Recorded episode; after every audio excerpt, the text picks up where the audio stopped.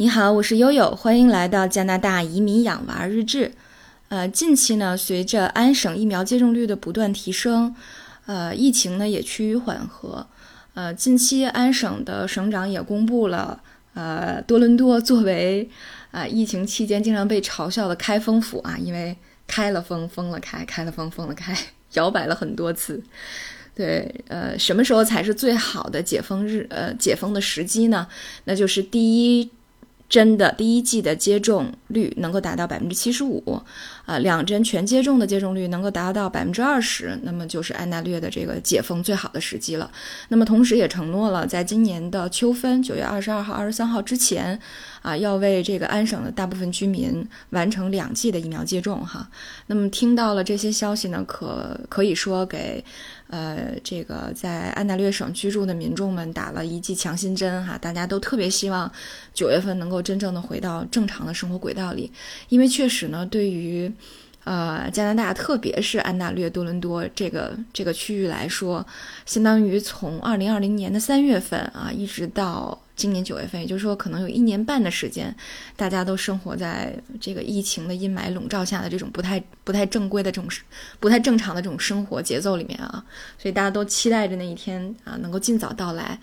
所以呢，最近奥斯卡和小珍珠也希望在暑假回去以后啊，能够在九月份顺利的啊迎来学校的开放，能够回到正常的校园生活里去。但是呢，因为我们。呃，换了房子，所以实际上，如果真能这个学校真能开放的话，我们也没有办法回到原来的小学了。我们会把它转到新的 home school，就是离你家最近的这个学区的小学。嗯，他们两个的小学呢，呃，新的小学的名字叫 Trillium Woods。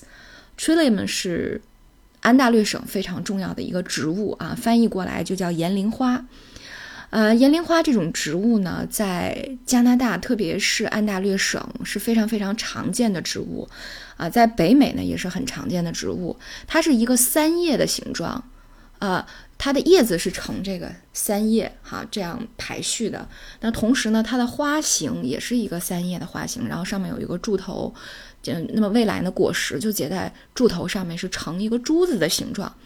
所以，虽然说它在北美是一个非常普遍能够见到的植物，实际上它在东亚也有分布啊。比如说我们国家的吉林啊，比如说日本，其实是都有分布的啊。据说呢，岩灵花也是日本北海道大学的象征。除了它是北海道大学的象征，那同时呢，它作为这个一个省 logo 的素材啊，它也被用在这个安大略省的这个标识啊 logo 里面。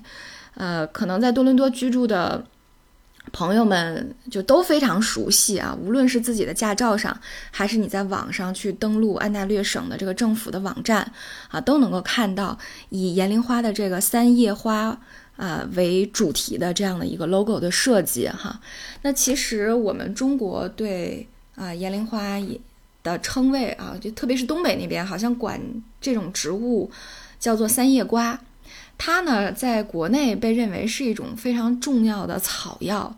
啊，因为刚才提到了它的这个果实在结果子的时候呢，就像这个小花的头顶顶着一颗珠，啊，这个珠在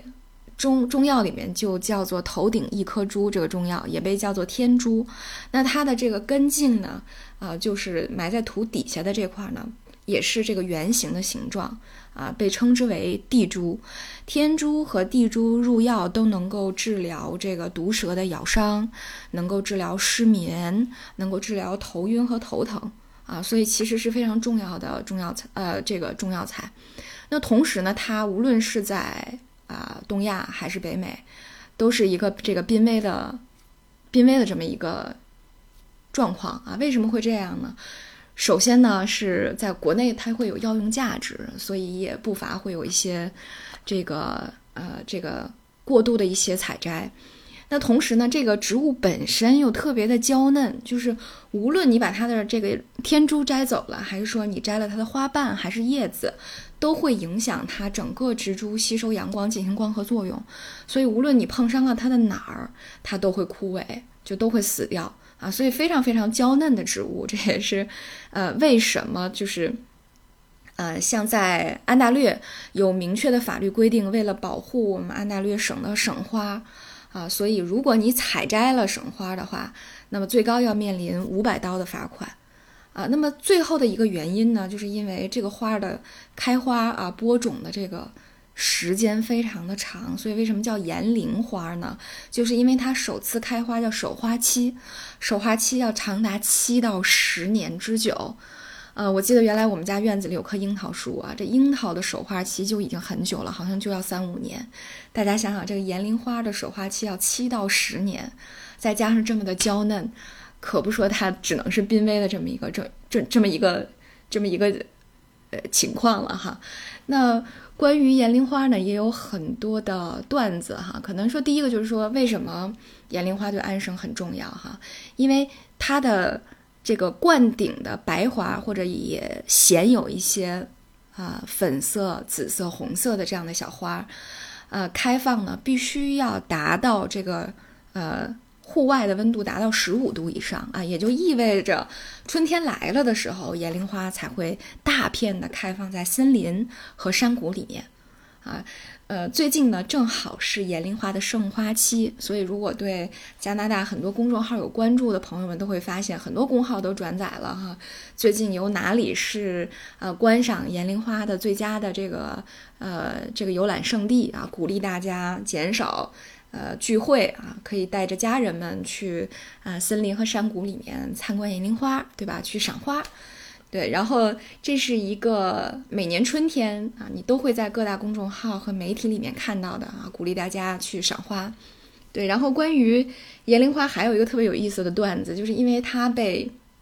呃。这个作为呃省的标识已经很久了，在最早的时候一直是一个中规中矩的，像三叶草、三叶呃不是三叶草，就是三叶花的形状。啊，三个这个呃叶子是尖尖的，然后大家可以看一下我这一期节目的这个图配的图片就知道了，呃都是一个中规中矩的呃这么一个图片哈，但是在呃这个二十一世纪初的时候，然后。安省的政府在二零零六年就想对，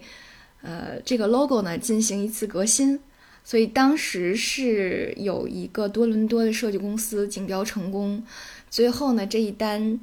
的成本，呃，这一单的这个费用啊，发生的费用一共是二十一点九万，然后他们还对所有的改动大概值了多少钱，呃，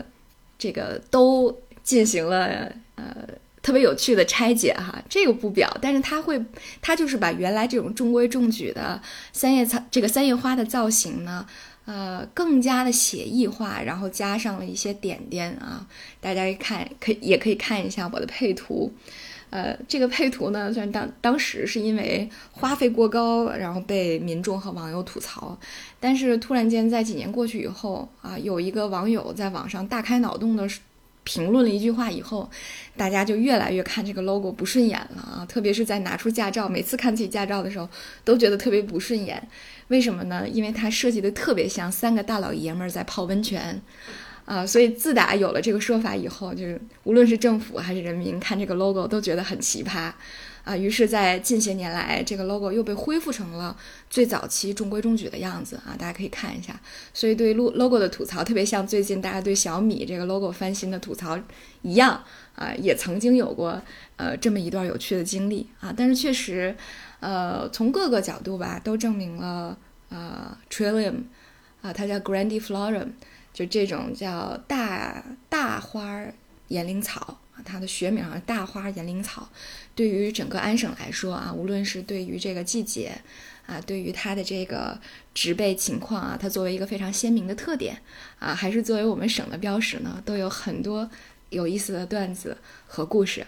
啊。那么也作为奥斯卡和小珍珠他们新的学校的名字啊，所以他们两个当时问，哎，这个 Trillium 是什么意思？什么叫 Trillium Woods 呢？所以悠悠就给他们查了这些资料，为他们做了功课，然后给他们两个讲了这个新学校的名字是怎么样的，呃，所以今天呢也跟大家在这里分享一下关于安大略省的一些冷知识。好，你 get 到了吗？今天我们就到这里，我是悠悠。